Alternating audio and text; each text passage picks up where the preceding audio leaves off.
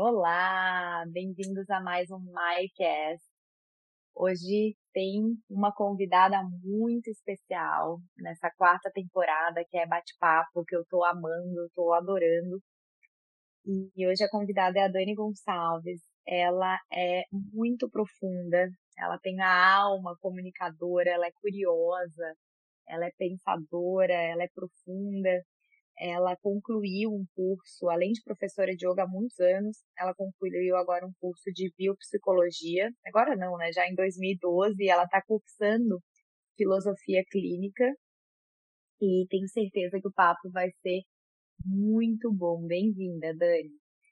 Obrigada, Mai. Uma delícia sempre esse bate-papo é, para trazer mais reflexão, eu acho, né? Acho que é, é importante a gente no caminho da filosofia a gente aprende aprender a refletir e a questionar a, a nossa, entre aspas, realidade, né? Como é que a gente veio parar nesse mundo aqui?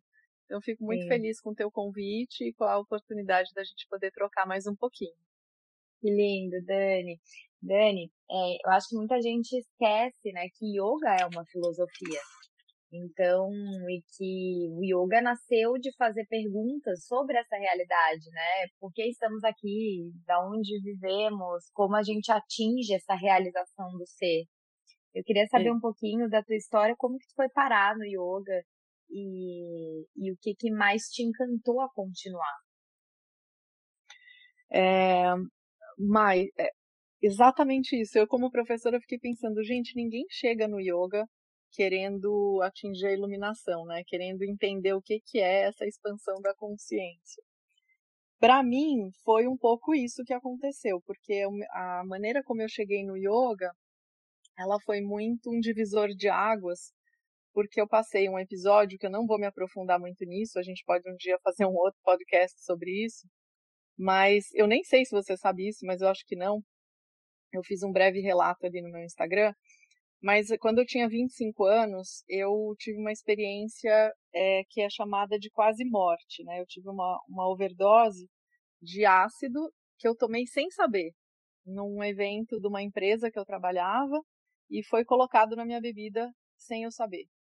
É, esse evento, ele me desconectou dessa realidade, né? Que é, que é essa realidade ordinária que a gente vive. A gente chegou aqui uma série de padrões e funções que foram colocadas para a gente cumprir. E na maior parte do tempo a gente não questiona isso, a gente sai querendo cumprir aquilo que é esperado de nós nessa sociedade. E nesse momento da minha vida, eu era bem nova, mas eu já, tinha, eu já era mãe, eu já tinha um filho de quatro anos nessa época. E essa experiência, ela foi brutal, assim, porque eu de fato quase morri. Eu fui parar no hospital psiquiátrico, ninguém estava entendendo o que estava acontecendo comigo. Minha família sabe que eu não usei droga, então ficou uma situação muito estranha, sabe? Tinha diagnóstico era ou overdose por uma droga que nem, ninguém sabia o que, que era, ou era esquizofrenia, porque eu fiquei entre mundos, né? Eu, eu o ácido é, Aliás, tudo que é sintético para o meu biotipo, para o meu organismo, ele não metaboliza. Então, eu não voltei. As pessoas tomam ácido, né? Tem uma experiência de algumas horas e voltam. Eu não. Eu fiquei uma semana nesse processo é, com ácido dentro do meu corpo. E nessa uma semana é uma vida, né? Você imagina, se, se você Uau. já teve alguma experiência com planta de poder, você sabe que as horas elas ficam relativas, elas se tornam expandidas, né? O tempo se expande. Então você imagina uma semana na força de um ácido. É, num corpo de, de uma menina de 24 anos que no super natureba. Então, assim, uhum. foi um espancamento mesmo, né, que eu sofri, mas que foi pro bem no final das contas. E ali, naquele momento, eu é, a vida ficou relativa para mim. Eu entendi que vida e morte era alguma coisa muito próxima uma da outra, era um, era um contínuo, uhum. porque eu tive uma experiência que de fato foi para o outro lado, né? Eu desconectei aqui desse corpo em vários momentos e eu tive uma experiência para é, metafísica, né? E, e quando eu voltei para o corpo, eu olhava para isso aqui e eu já não sabia mais o que, que era real, o que, que não era real. E Uau. isso foi o que me despertou esse questionamento todo. E durante esse processo de questionar o que, que é a realidade, o que, que eu estou fazendo aqui e quem sou eu, que são uhum. as perguntas que você trouxe ali né, com, com o yoga, foi uhum. justamente o yoga que me respondeu, que trouxe para mim uma base é, filosófica e de questionamento não dogmático. Então, eu entendi que eu não precisava seguir uma religião ou acreditar de novo né, em um outro sistema de crença. É, o yoga ele já trazia é, no pró na própria experiência do samadhi, né, na própria descrição do samadhi, eu identifiquei muito da experiência que eu vivi em alguns momentos é, uhum. com essa história do, do ácido. E, e aí eu comecei, eu iniciei o meu caminho com yoga através da filosofia. Foi um livro é, chamado Buscando por Deus, e ele fala sobre todas as religiões. Ele, ele tem um, é, capítulos curtos até, mas ele vai explicando a essência de, de várias religiões. A gente sabe que o yoga não é uma religião, né? É uma filosofia, mas ela estava ali também como essa opção de um caminho espiritual. Uhum. E, e de tudo que eu li ali, eu fiquei muito interessada no budismo, no yoga e no sufismo, que foram as três coisas que eu fui aprofundar. Os três temas que eu fui me aprofundar. Yoga, por ser uma filosofia prática é, e por ter usado me atraiu muito. Então eu já comecei a minha trajetória no yoga com essa base de uma busca é, de uma um, é, como é que fala de uma sustentação de um lugar mais espiritual porque era que isso que eu estava buscando então que foi lindo, assim que eu fui parar no yoga que lindo. Então, todo mundo fala isso, né? Ah, ninguém vem buscando iluminação. E eu também já fui buscando isso. Apesar de hum. eu ser muito novinha, é, eu comecei a praticar com 14 anos de idade. E era a época que meu pai estava enfrentando um câncer, um câncer terminal. E eu lia muito, lia, sempre gostei muito de ler, assim, lia sobre budismo, a minha formação é toda católica, estudei em escola católica, mas eu tinha muitos questionamentos. E ninguém meio que me dava bola, sabe? As pessoas meio que cortavam, assim, a minha curiosidade com aquelas, aquelas respostas prontas, sabe? Ah, é o mistério da fé. Ah, é hum. assim. Hum. E aquilo ali foi me afastando daí da religião, que eu queria essa dissolução, né? Então, eu acho que o que tu teve através dessa experiência do ácido foi a dissolução. Eu tenho a experiência contrária com ácido, que quando eu tomei adolescente, estava começando a praticar yoga, e nessa curiosidade, né, de expandir a consciência, eu experimentei e não bateu não, uhum. não, não deu o efeito. E quando eu tive outra experiência com planta de poder, né, que foi a ayahuasca, também não. É, me deu, na verdade, como se eu tivesse uma meditação, assim. Eu acho que o yoga, sem nada, respiração, é, assim, aula de uma hora de pranayama já me levou para lugares tão extraordinários que eu nem me atraio, assim, por essas, essas, esses atalhos, sabe? Eu, eu chamo de uhum. atalhos. Uhum. Eu acho que é uhum. possível uhum. a gente chegar, só que demora um pouquinho mais e é de uma forma muito mais consistente. Chegar a partir da respiração, chegar a partir dos asanas, chegar a partir do mantra. Mas eu sempre fui uhum. muito curiosa, então quando eu via as pessoas contando, né, é, e eu fui na ayahuasca a partir da minha mãe, que para ela foi muito maravilhoso, eu fui depois, e estava no meio da pandemia também, e daí eu, hum, sabe, eu não, não sei se eu se precisa. Eu acho, eu respeito uhum. quem precisa, que não chegaria lá, né? Porque não uhum. se permite, eu acho que tira muitas barreiras, as plantas de poder, barreiras ali do ego, barreiras da vulnerabilidade, pessoas que não vão se permitir acessar esse lugar.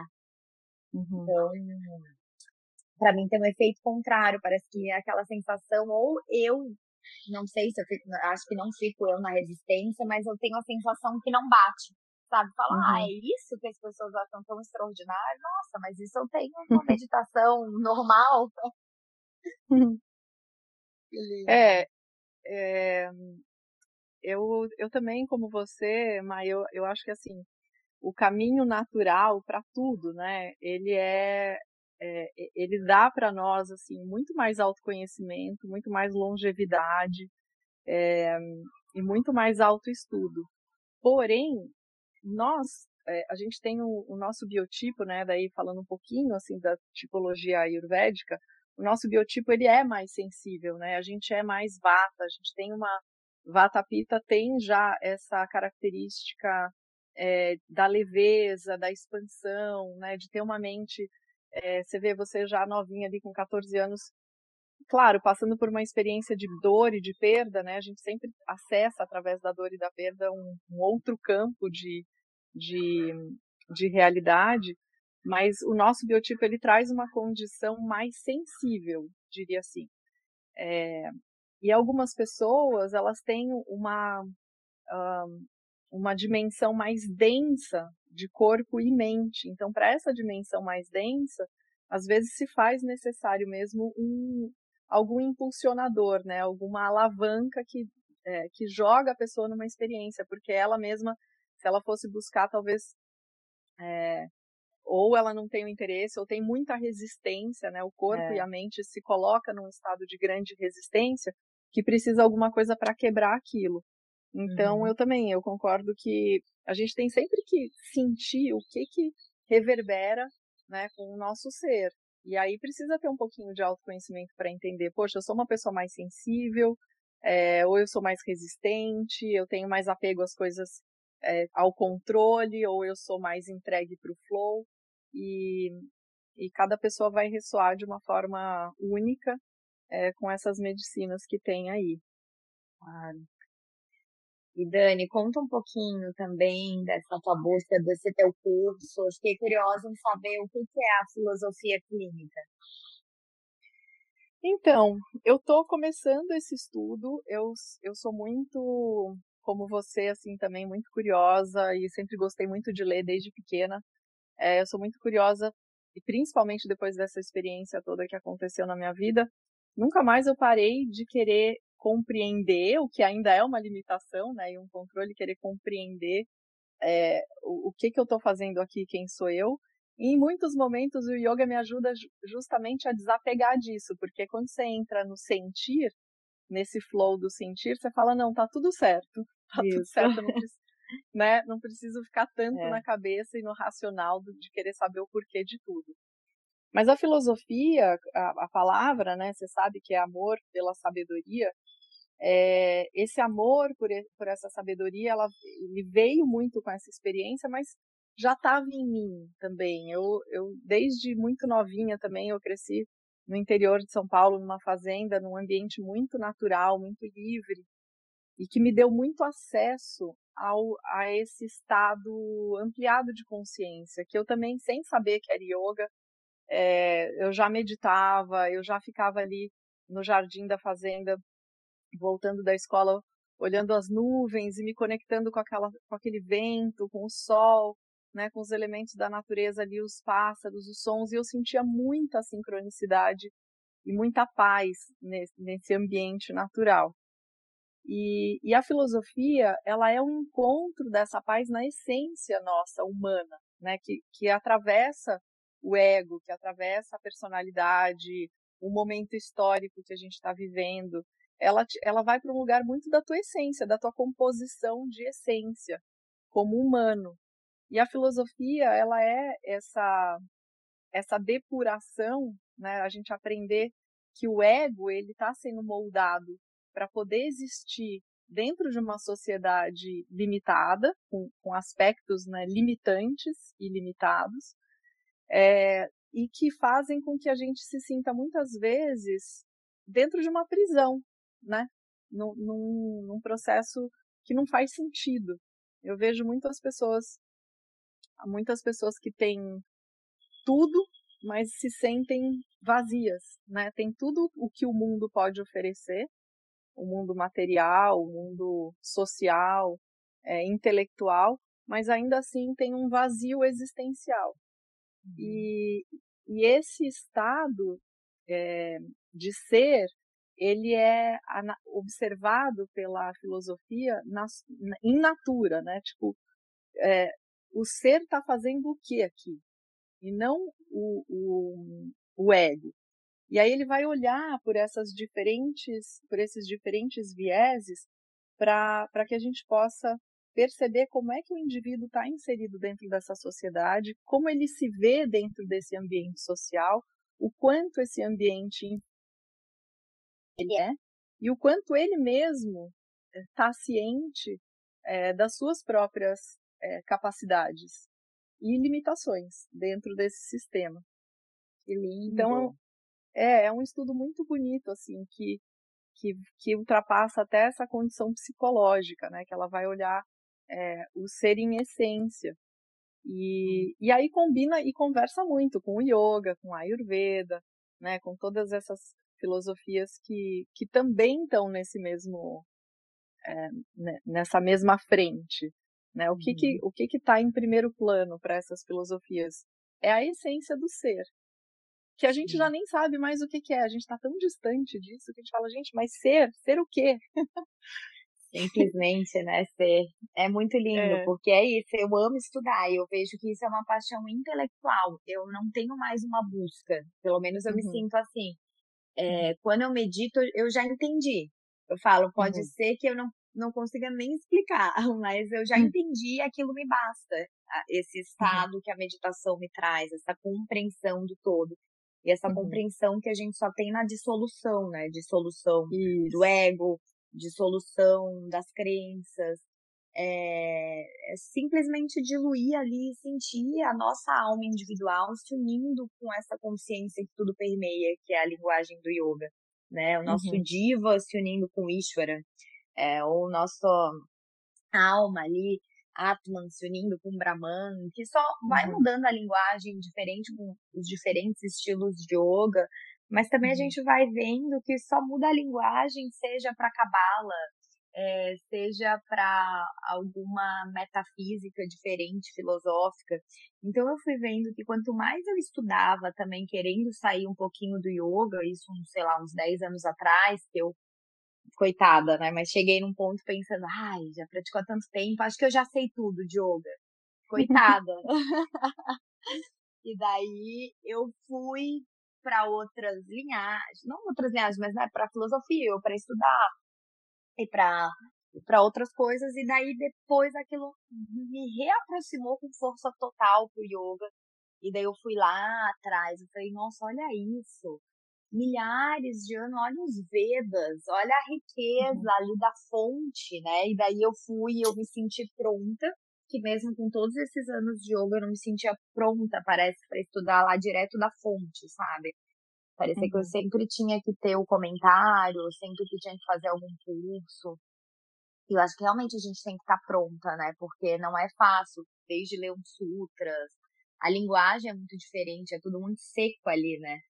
Uhum, então, sim. às vezes é bom alguém dar uma explicada e uma direcionada, mas transformou muito, assim, estudar as Upanishads. Eu mergulhei muito daí quando eu mudei para Miami e tive tempo de desacelerar também, que eu sei que tu é de São Paulo e morou em São Paulo, e eu cheguei em Miami, que também tá bem diferente agora, sete anos depois, mas ficava na praia ouvindo o som da água e aquilo me trouxe uma força de yoga muito grande, foi muito lindo.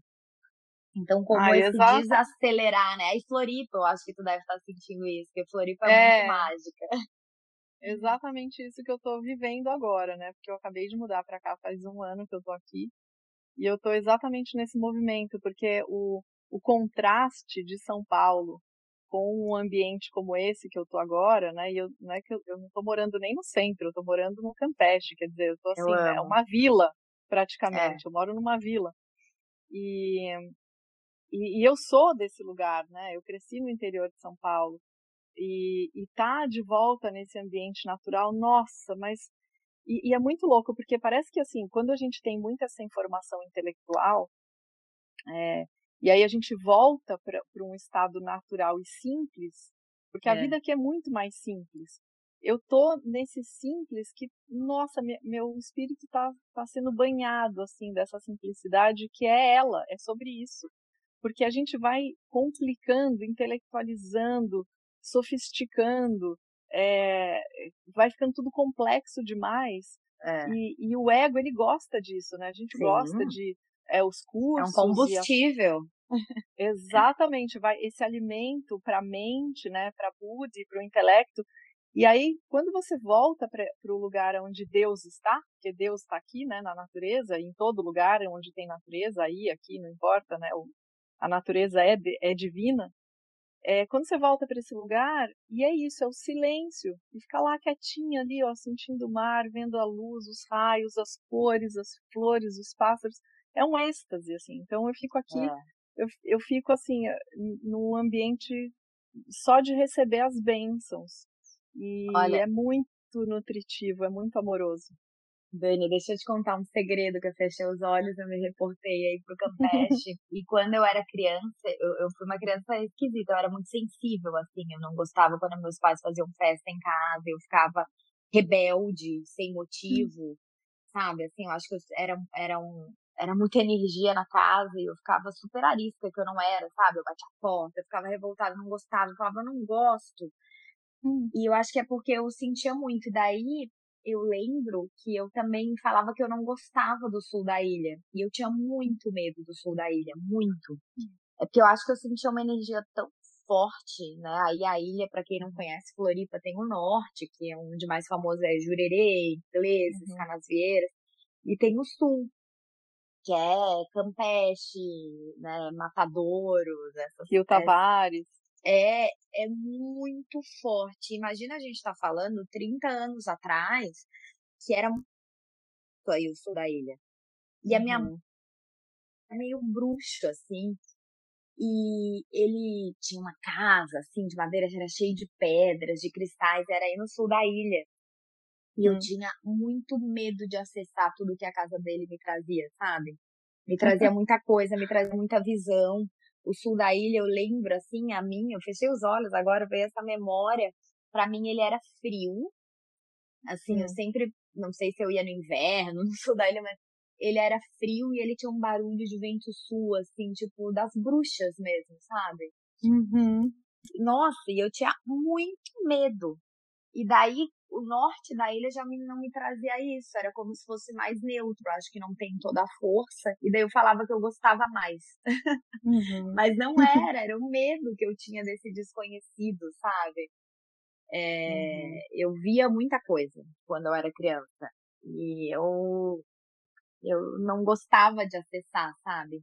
Tanto que eu bloqueei uhum. adolescente, bloqueei toda coisa de criança. Era minha muito fértil. E daí, quando eu voltei para Miami, praia, que voltou a ver, eu voltei a ver muita e hoje em dia eu acho que todo mundo tem esse poder e que eu tenho que ver como um gift, não como uma coisa ruim. Quando eu era criança eu achava uma coisa ruim. Mas aí é muita potência. Mas você vê, você vê assim, tipo, o que que é de visão? Ah, quando eu era criança eu imaginários. Eu acho que eu fui uma criança muito solitária e daí eu achava que eu criava. Hoje em dia eu não sei Você é se eu criava. Única? Sou. Eu não sei se eu criava, né, meus amigos ou se eles realmente estavam ali, mas antes de dormir eu também via todo dia uma menina e um menino e que esses dias a minha filha me chamou e eu comecei a chorar no carro. Ela falou: "Mamãe, olha aqui, olha para trás". Eu olhei, ela deu a mão pro Lu e deu um sorrisinho igual a menina que apareceu com o menino no meu Ai, quarto todas as noites. Que eu fiquei aqui. Meu Deus do céu. Eu chorei, Dani. Eu pra minha mãe, eu falei, mãe, Nossa. lembra quando eu vi aquela menina e o menino? Não, minha mãe, não tem ideia, Dani, ela me levou pra tudo, sempre espírita, benzedeira pra eu parar de ver, sabe? Uhum. Porque a gente tem a ideia que seria uma coisa ruim, né? Ver assim, é. tipo, ah, ela aparecia pros espíritos, não aparecer mais. E sabe lá se já não era a Lili o Luz, sabe? Olha quando ela Sim. fez isso. Nossa, foi tão forte. Eu falei, Lili, Mas... ela só sorriu, ela não falou nada, ela ficou me olhando lindo. sorrindo, com a mãozinha dada pro Luiz. Ah. Gente, foi tão forte aquilo. E eu fiquei anos vendo. Eles oh. iam todo dia no meu quarto à noite. Eu dormia com a luz acesa. Você assistiu. Você assistiu. Não. Você tem que ver esse filme. Esse filme, esse filme ele fala sobre é, viagem é, para outras dimensões fora do planeta, né? A viagem mesmo, o cara vai com uma nave espacial É com uma nave. Acho que eu vi. Planeta. Com a Sandra Bullock? Não, não. É não? com o. É, é. Ai, aquele cara que é casado com uma modelo brasileira. Ai, gente, eu sou péssima, minha memória Sei, de nomes. de olho verde. É. é tá fácil, viu? Enfim, é o Interestelar, o nome do filme pelo menos eu lembro, assiste. É. Porque ele fala de uma dobra no tempo, que o que, que acontece? Ele, ele passa por um buraco de minhoca, né, para quem entende um pouquinho de, dessa uhum. coisa da física quântica, e ele vai para outra dimensão, onde o tempo nessa outra dimensão é muito diferente do nosso tempo aqui, porque o tempo Sim. tem a ver com a gravidade, né? Então, o, a gravidade que a gente tem no planeta Terra é diferente, de repente, da gravidade de um outro planeta, e quanto mais, mais densa a gravidade, o processo de envelhecimento é mais rápido. E menos densa a gravidade, o processo de envelhecimento mais lento. Faz sentido, né? E, e daí ele está nessa outra dimensão que dá acesso para ele à terceira dimensão, e ele consegue ele mesmo ter contato com ele e com a filha dele no tempo e espaço alterado do nosso. Então é como o que você está contando é como se os seus filhos, porque o tempo a gente sabe que ele não existe linearmente, né? Ele Sim. é um sobreposto, uma tá espiral. tudo junto, é como é. é e é como se fosse um, uma espiral desdobrada, como um livro. A primeira palavra do livro, ela já está junta com a última palavra. O livro inteiro já está ali. A história inteira já está ali. Só que você tem que ler, página por página, palavra por palavra, né? Você tem que desmembrar. Então, é como se você encontrasse nesse tempo e espaço esses dois seres que iam existir na sua vida, ou já existiam, né? Já existiam. É uma dobra no tempo, é como se o papel dobrou e encontrou a parte de baixo com a de cima, e você acessou a informação ah. ali. E o filme Sim. fala sobre isso, é bem interessante. Eu acho que eu lembrei do filme, sim, agora que falou que ele fala com filha, tipo numa biblioteca, assim, né? Isso. Ah, isso. lembrei, lembrei, já vi esse filme, sim. É, é lindo. É. E, e é eu realmente bonito. acredito. Só que olha o insight que me veio agora. Olha como esse mundo, né, a Terra, ela é tão densa que ela nos puxa para a materialidade, né? Tem uma uhum. força aqui que é a gravidade, que ela uhum. é uma cola que quer nos trazer para o mundano. É. Né? Olha, eu nunca tinha parado é. para pensar dessa forma na gravidade. Na verdade, a, gra a gravidade ela traz a gente para esse plano natural, né? Porque vamos imaginar que antes da gente ter o mundano, a gente tinha só o divino, natureza.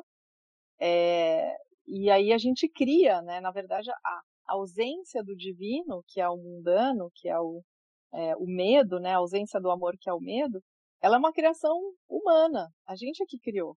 Porque se a gente for olhar para o que está criado no planeta, tudo é divino. Eu estou aqui no jardim da minha casa olhando e falei, gente, mas não é divino o é. bichinho voando, a flor balançando, esse azul no céu. Então a gente vive num paraíso, mas a gente acha que está no inferno, né? Porque dentro de nós a quantidade de sombras, de medos, de angústias, de frustrações é, são tão é, arraigadas ali, né? Isso, quando a gente nasce aqui nesse planeta, que é difícil desprender. Então, o que eu vejo é que a é. filosofia, né, o yoga, a filosofia clássica, é, o budismo, eles são escolas como que puxam a gente de volta, porque desse, é desse lugar que a gente vem, de volta para um estado divino e natural.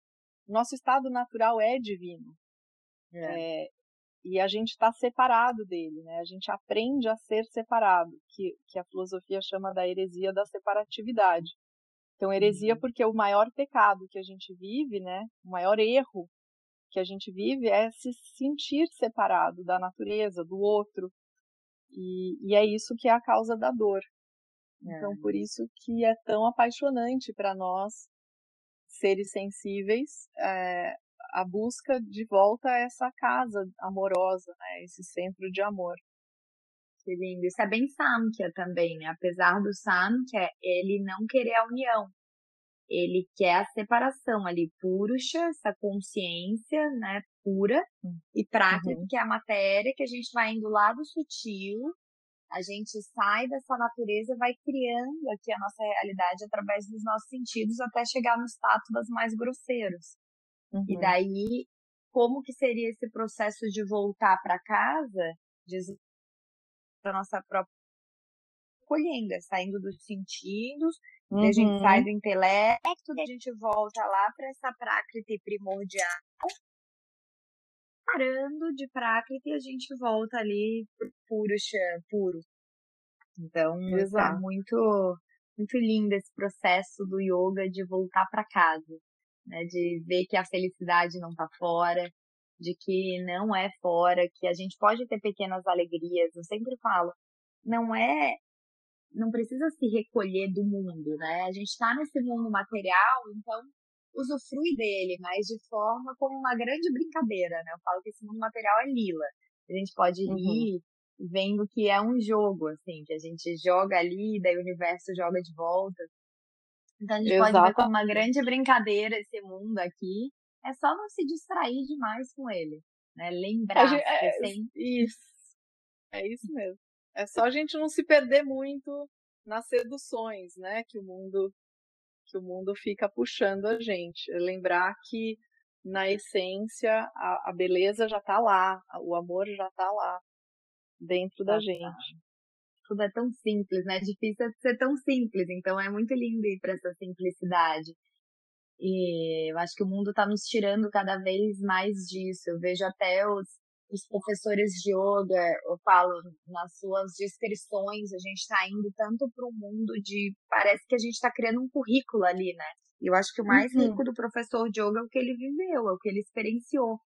Então, Sim. essa poesia né, da prática, mais do que querer colocar ah, curso tal, curso tal, curso tal, que né, não, não é aquilo que vai te preencher, mas eu vejo que a gente está indo muito para esse mundo, até dentro do yoga, esse mundo quase corporativo, assim, quase fazendo um currículo acadêmico ali, e que é o mais profundo do yoga é a tua prática, é a tua vivência, é a tua simplicidade, é o teu silêncio.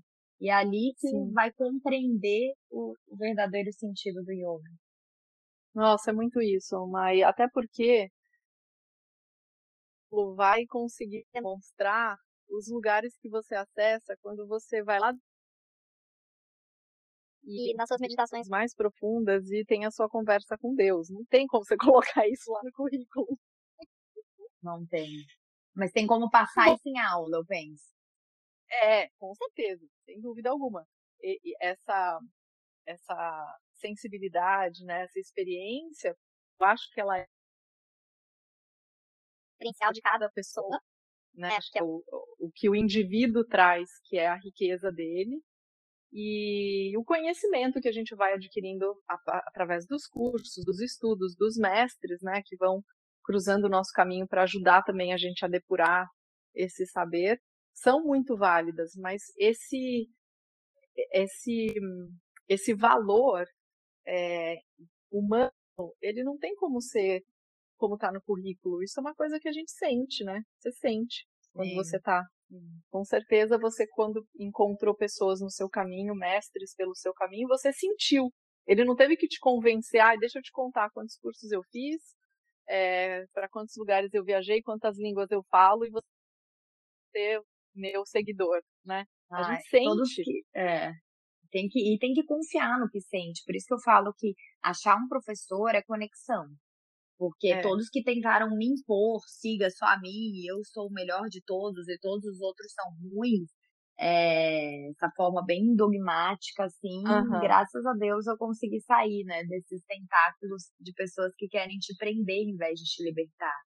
Exatamente. Então, esse é um grande conselho. Ô Dani, a gente estava conversando, não sei se tu quer falar sobre isso ou não, mas estava me falando sobre o mioma, que tu descobriu, se puder falar, eu acho que pode trazer muita riqueza aqui para nossa conversa. Sim, isso é uma, é uma coisa que tá comigo esses dias. Eu tenho pensado muito sobre isso, pensado, gente, eu preciso falar sobre isso para poder é, trazer essa informação que é tão valiosa para tantas mulheres que eu sei que a medicina, como ela é praticada nos dias de hoje, né? E assim, fazendo uma, fazendo um, um lapso no tempo, é, uma passagem corrida assim pelo tempo, vamos lembrar que a gente, a medicina ela começou de um lugar muito natural, até com as mulheres, né? É, as mulheres partejando, ajudando a trazer outras crianças à vida, é, o estudo das ervas, o conhecimento das, é, da herbologia para curar diversos tipos de, de males e tudo isso. E ela foi é, depois sendo é, fechada, né? Entrou num sistema hermético e que já excluiu as mulheres de cara, medicina era só para os homens, e aí passou a ser algo de controle dentro de uma sociedade patriarcal, dentro de um, de um lugar onde tiram do indivíduo completamente a capacidade dele próprio se curar, de buscar a própria cura ou de ter a autonomia da própria saúde. Então, só para fazer assim uma coisa bem nada, né, só para é, sinalizar onde que a gente está com a ciência hoje, com a medicina. E considerando que a medicina é limitada, como qualquer estudo, né, como qualquer é, meio de conhecimento, a gente está sempre dentro de falando de, um, é, de uma ferramenta de limitação e que está sempre passando por transformação. Né? O que era no passado não é mais hoje, e sem desconsiderar também, porque obviamente as vacinas, os remédios, uma série de curas, né, uma série de, de descobertas é, que são absolutamente importantes para a nossa uhum. vida hoje. E considerando também a boa vontade e a intenção mais positiva do mundo dos médicos que saem de uma universidade, de uma faculdade, com aquele conhecimento. Lembrando que sempre o conhecimento ele é limitado dentro de uma escola né, de, de de conhecimento. E eu tô com 47 anos agora e eu, eu no começo desse ano eu percebi que o meu fluxo menstrual estava bem tá e muita cólica, falei, tem alguma coisa estranha. Sou bem conectada com o meu corpo, né? O yoga traz esse, essa conexão é, bem sensível. E eu fui na, na minha ginecologista e descobri que eu estava com um mioma pequenininho. E daí eu perguntei, mas o que, que é esse mioma, né? O que, que é? Nem sabia o que, que era, nunca tive nada. E ela me explicou que é uma é um tecido é, que, que como se fosse uma ferida assim que abre para dentro do útero ou para fora dele e que causa um aumento do fluxo sanguíneo, cólica. Ninguém sabe por que que isso acontece. Eu perguntei, mas por quê, né? Qual que é a uhum. causa? Ela não sabia me dizer. Ela não sabe, né? Ela está limitada também, como não tem todas as respostas. O nosso corpo humano é muito complexo, é uma criação divina, a gente está engatinhando para tentar compreender alguns aspectos.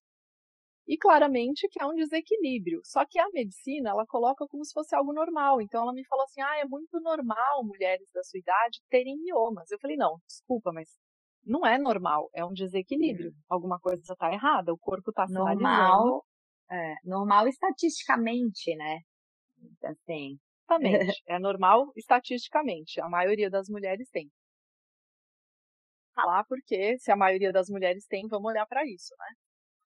Uhum. E, mas, daí... Dani, só um parênteses, não quero te cortar teu raciocínio, mas assim também, vamos contextualizar que antigamente as mulheres, elas estavam quase sempre grávidas. Esse tanto de Isso. menstruações que a gente tem hoje em dia numa vida, vamos dizer que uhum. também não era o normal, né? A mulher, ela estava sempre grávida, assim, então ela ficava muito tempo ao longo da vida sem menstruar.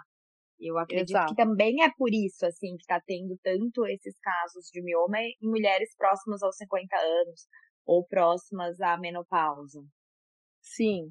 É, mas não é só próxima à menopausa, não. Tem muitas meninas bem novas que têm é, e que passam, eu, que tinham já né, endometriose, é, miomas bem jovens, bem jovens. Uhum.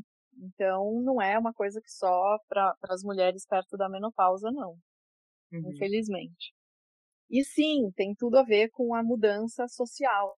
A gente sim. não engravida tanto quanto antes, e antes as mulheres ou estavam grávidas ou amamentando. Também não menstrua quando está amamentando. Então, realmente, menstruava-se muito pouco. É, e hábitos alimentares e tudo isso, estresse, nível de uhum. No sangue, enfim, é muita coisa, né? É um processo de mudança muito grande. Mas a questão é que a pergunta para ela então tá, qual que é o tratamento? Porque eu comecei a perder muito sangue e aí o ferro, ferritina baixa, né? uhum. e você fica com risco de ter uma anemia.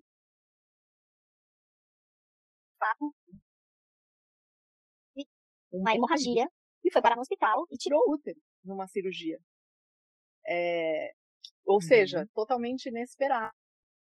E aí eu comecei, quando, quando a gente tem uma questão, é impressionante, você começa a conversar com as amigas e você começa a ver que isso é muito mais comum, imagina. E aí eu comecei a perceber que eu achava que acontecia isso só lá atrás. Mulheres eram consideradas histéricas, né? A histeria era uma doença e por causa da histeria eles retiravam o útero das mulheres, né? Mutilavam as mulheres com essa história da doença da histeria. E eu achei que era uma coisa do passado. E eu comecei a perceber que isso continua acontecendo até hoje, é, de uma forma assim, entre aspas, de novo, normal. Chocada, porque uhum. o que a minha, a minha que é o que ela aprendeu na faculdade, né? É a ferramenta que ela tem na medicina tradicional. Ela falou: bom, você pode ou tomar um remédio, é, uma droga, né? Vamos esclarecer que remédio que você compra na farmácia é droga. Então, um remédio, uma, uhum. uma droga para inibir a, o fluxo menstrual. E com certeza aí vai ter que aumentar a dose, porque ele vai perdendo o efeito, como toda droga e você tem que tomar cada vez mais. E como toda droga tem um efeito colateral.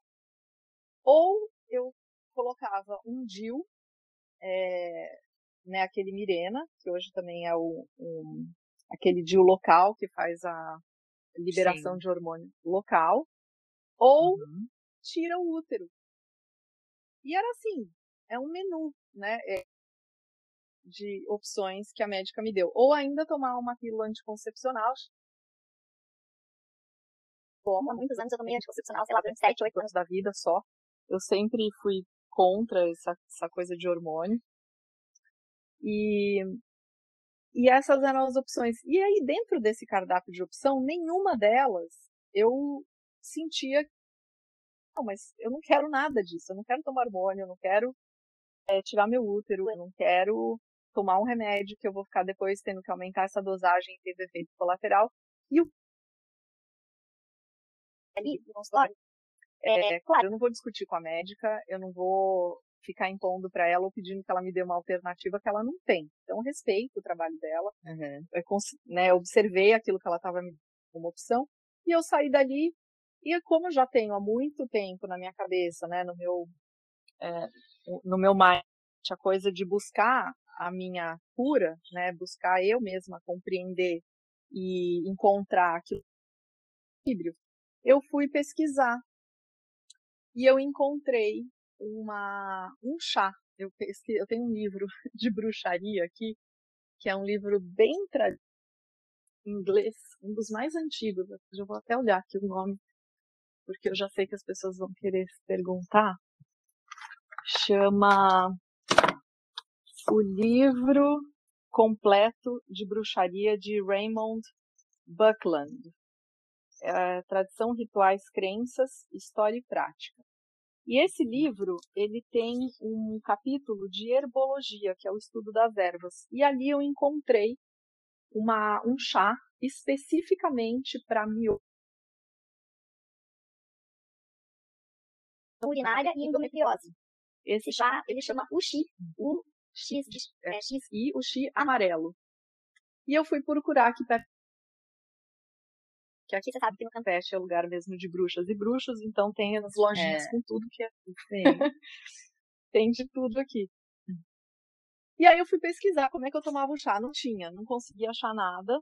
E aí eu falei, vou fazer eu mesma, né? Como é que eu vou fazer esse tratamento? Daí pensei, bom, vou começar a tomar de menstruar.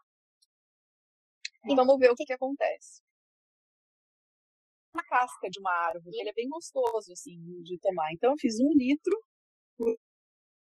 dias antes do meu período e tomei por dia durante esses, essa semana. O que aconteceu? Resolveu meu problema. Acabou a cólica, acabou o fluxo. Eu tô tendo as minhas menstruações super tranquilas. É, assim, eu, eu considero isso foi muito rápido, eu acessei a informação, eu busquei, acho que a primeira coisa, né, você, é, eu peguei a autonomia da minha saúde, falei, não, peraí, eu preciso encontrar uma alternativa, achei a alternativa, pus em prática e funcionou. Mês que eu estou fazendo esse tratamento, não tem contraindicação, aliás, o, esse chá ele tem vários outros benefícios só para isso, né, mas para várias outras coisas, o que é bom também. Então ele não traz efeito colateral, ele traz outros efeitos benéficos para somar. E eu uhum. resolvi uma questão. Você entende assim o quanto a gente está afastada de, de ter um conhecimento, uma sabedoria natural que dá para nós a autonomia de comprar um chá que eu compro é, em grande volume, pago 10 reais. É, enquanto que um remédio na farmácia custa 80 e vai me trazer uma uhum. série de efeitos colaterais. Para esse caso específico, de novo, eu não estou mal dizendo os remédios, não é isso, porque se eu tiver é. É, Deus me livre, ou se eu sofrer um acidente e for parar no hospital, tudo que eu vou querer é que me dê um remédio para me passar o negócio. Sim, passado. Mas, mas quando você está falando de um tratamento a médio e é. longo prazo e alguém está falando para você tira o útero como se fosse a coisa mais simples do mundo, isso me assusta muito. E o que eu tenho de amigas que tiraram o útero e até hoje não conseguiram se equilibrar emocionalmente e hormonalmente por causa disso, é, é muito, sabe? É bizarro, assim, é assustador. É. E, é. e normalizou, né? É isso. Não, aqui eu tô aqui refletindo muito, porque eu tenho os meus dois lados de um ser muito grata é isso pela evolução acho que a ciência ela está caminhando e ela teve seus métodos então tudo que não segue ali um método científico é descartado mas as pessoas uhum. nem tentam né e eu acho que assim a gente está caminhando por uma nova era que espiritualidade e ciência vão se encontrar eu acho que estão uhum. vindo de dois polos distintos e que vai começar a ter a comprovação científica das ervas, uhum. ter estudo duplo cego, né? Seguir os métodos científicos para chegar no resultado que o teste empírico já uhum. mostra, uhum. né? O que tu está falando é um resultado empírico de Sim. mostrar, ó, tá funcionando. Então, eu acho só que a gente está numa sociedade que a gente coloca muito do nosso poder na mão dos outros é, com relação a Muito. tudo. E a gente confia cegamente no médico. Né? A gente é. confia cegamente. O médico te fala, tem que fazer isso. E poucas pessoas vão atrás de outros pontos de vista, de uhum. outros médicos. E eu falo que eu sou muito nerd, porque sempre que eu quero ver um assunto, eu tento ser muito imparcial. Então, por exemplo, eu vou lá, como eu fiz é, iniciação científica, né, quando eu estudei economia, tem um lugar que é só de papers, assim, para baixar o que, que a ciência fala sobre algum ponto. Eu vou lá, eu leio qual que é o paper mais famoso que defende a ideia X e qual que é o paper mais famoso que vai contra a ideia X. Uhum. Eu tento ler os dois para tirar a linha ainda somar com as minhas crenças, né, com o que eu já acredito, do que a gente só ficar. E eu acho que também a gente está indo para um viés de confirmação muito grande para os dois lados isso na política, isso em tudo. A gente só tá lendo aquilo que já confirma o que a gente já pensa. Então, a uhum. pessoa bem natureba, ela já só quer confirmar isso. A pessoa que só acredita na ciência só lê também o que nega, vamos dizer, toda a parte natural e natureba. E a gente poderia unir, que na união tá a força e na separação tá a fraqueza, uhum. né? Então, por que não unir o que todos esses conhecimentos milenares de chá, de ervas, junto com a ciência, né? Então, por exemplo, em uhum. casos de câncer, tem, tem coisas muito naturais que, que vão ser tratamentos para diferentes tipos de câncer. Mas também uhum. acredito que não dá para ir só nesse caminho, né? Steve Jobs, por exemplo, aí, que quis ir só pelo caminho natural e não foi suficiente. Então uhum. eu falo que a gente tem diversos corpos. A gente também cria a nossa doença, né? E, às vezes um mioma Sim. que a gente criou, a gente criou 10 anos atrás, não é que foi agora. Uhum. o corpo físico, ele, a gente entra no, no, no que a gente falou do tempo espiralado. Uhum. A gente criou uma doença lá atrás com aquele nível de consciência que estava 10 anos atrás. Então, um mioma ou um pequeno câncer, ele ficou ali criando o campo uhum. energético dele até se condensar no físico, foram anos, não foi em um mês. E daí Exato. a gente, uma vez que chegou no físico, eu digo que a gente tem que tratar já o físico, mas não dá para ser refém de viver a vida tomando remédio. Eu falo muito isso para as minhas alunas que tomam remédio para depressão e que eu bato na tecla de, de, claro que não vou ser inconsequente falar para tudo, né? Mas eu vejo com a minha mãe que tomava mil remédios, ela teve síndrome do pânico, teve tudo e ela foi veio morar aqui e eu fui tentando dar outras alternativas, né? E mostrando, e hoje em dia ela não toma nada, ela tomava remédio para um monte de coisa. Uhum. E tudo de, de, de âmbito psíquico, né? É, uhum. Não vou ficar aqui expondo ela, mas é um exemplo muito próximo de mim, de que sim, é possível, sabe? Diminuindo e depois se libertar de todos esses remédios que também têm muitos efeitos colaterais. Eu lembro a minha mãe quando tomava um monte de remédio para bipolaridade, no enterro da minha avó, ela parecia um robô.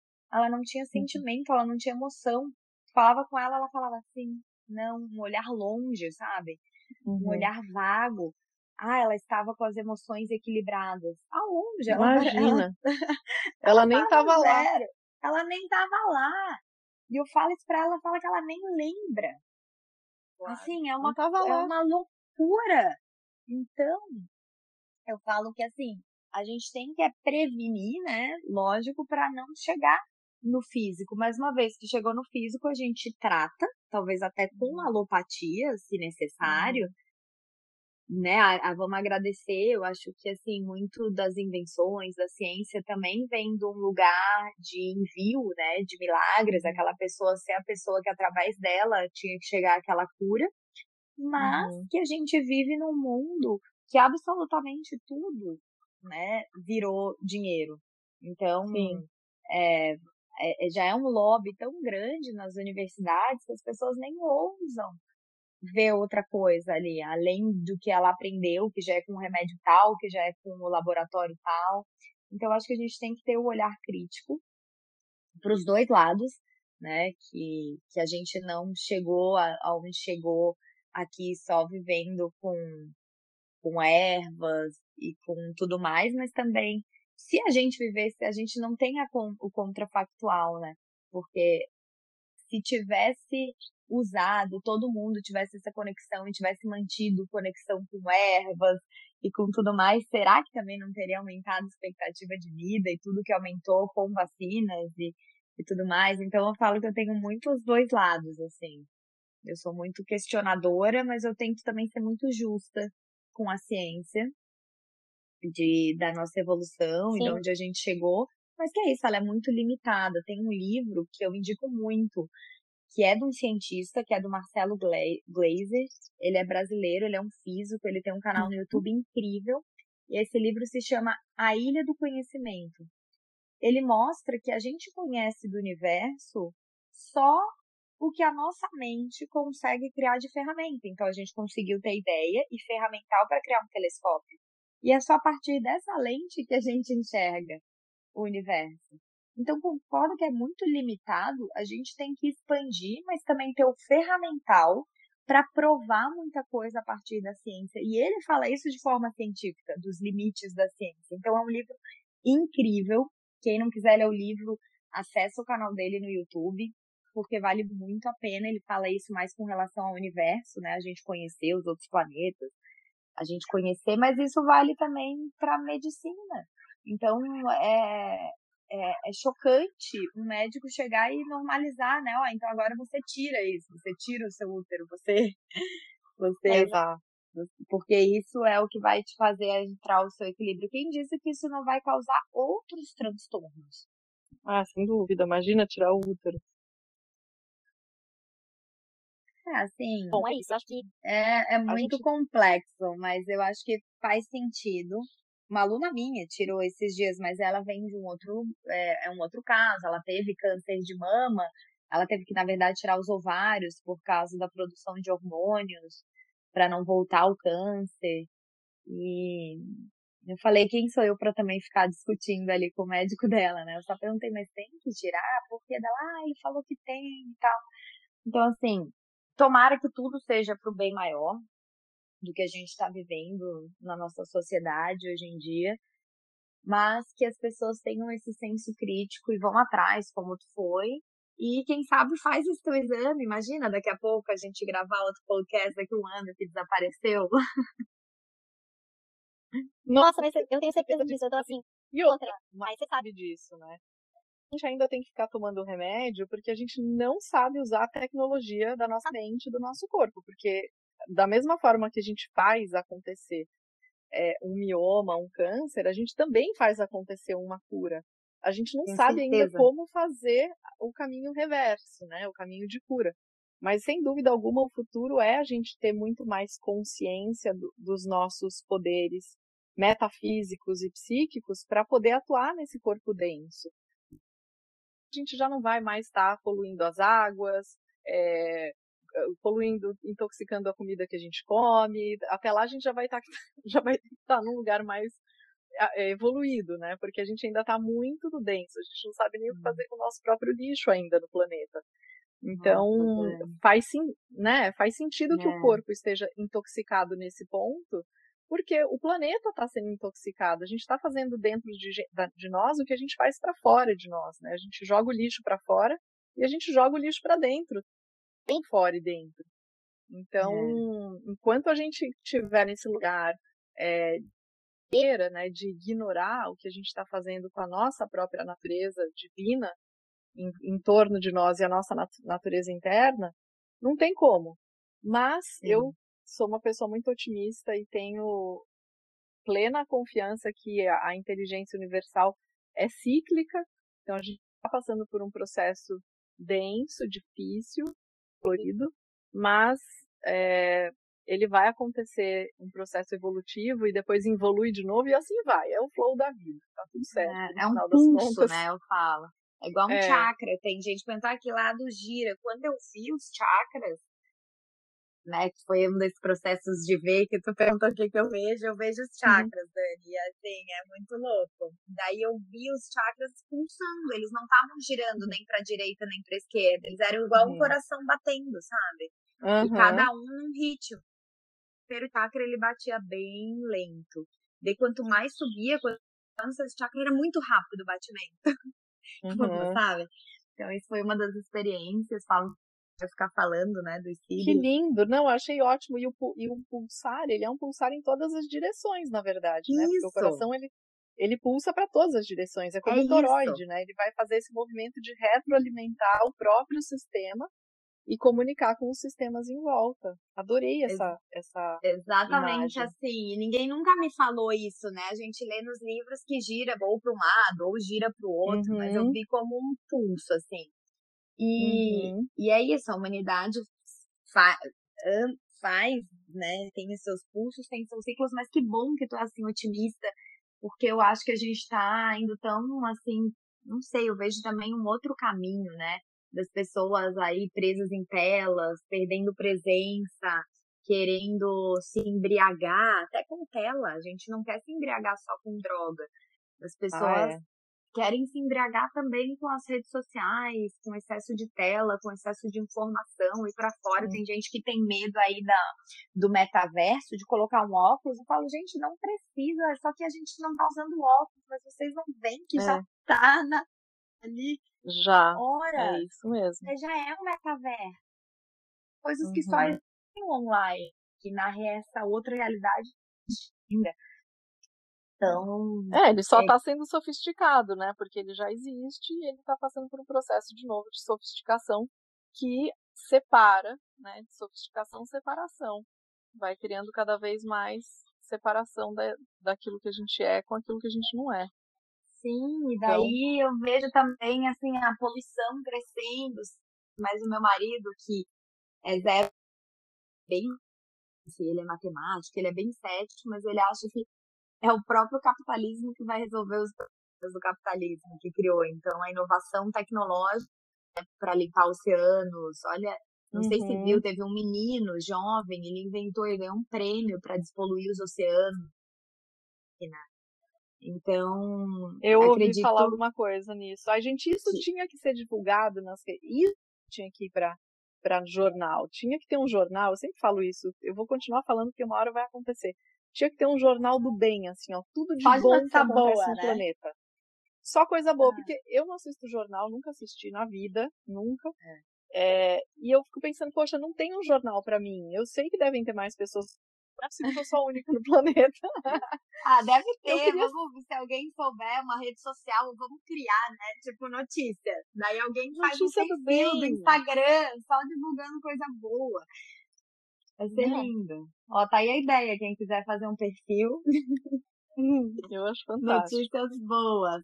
Porque é isso. E é, e eu vejo que, por exemplo, a inovação de vacina veio a partir do dinheiro, né? Muita uhum. gente não quer descobrir a cura de um câncer por altruísmo, né? Mas quer para ganhar dinheiro com aquela vacina, com aquela cura, ou ganhar fama, ou ganhar status. Então, eu acho que muitas vezes não importa se é um desejo do ego, mas não importa muitas vezes a intenção.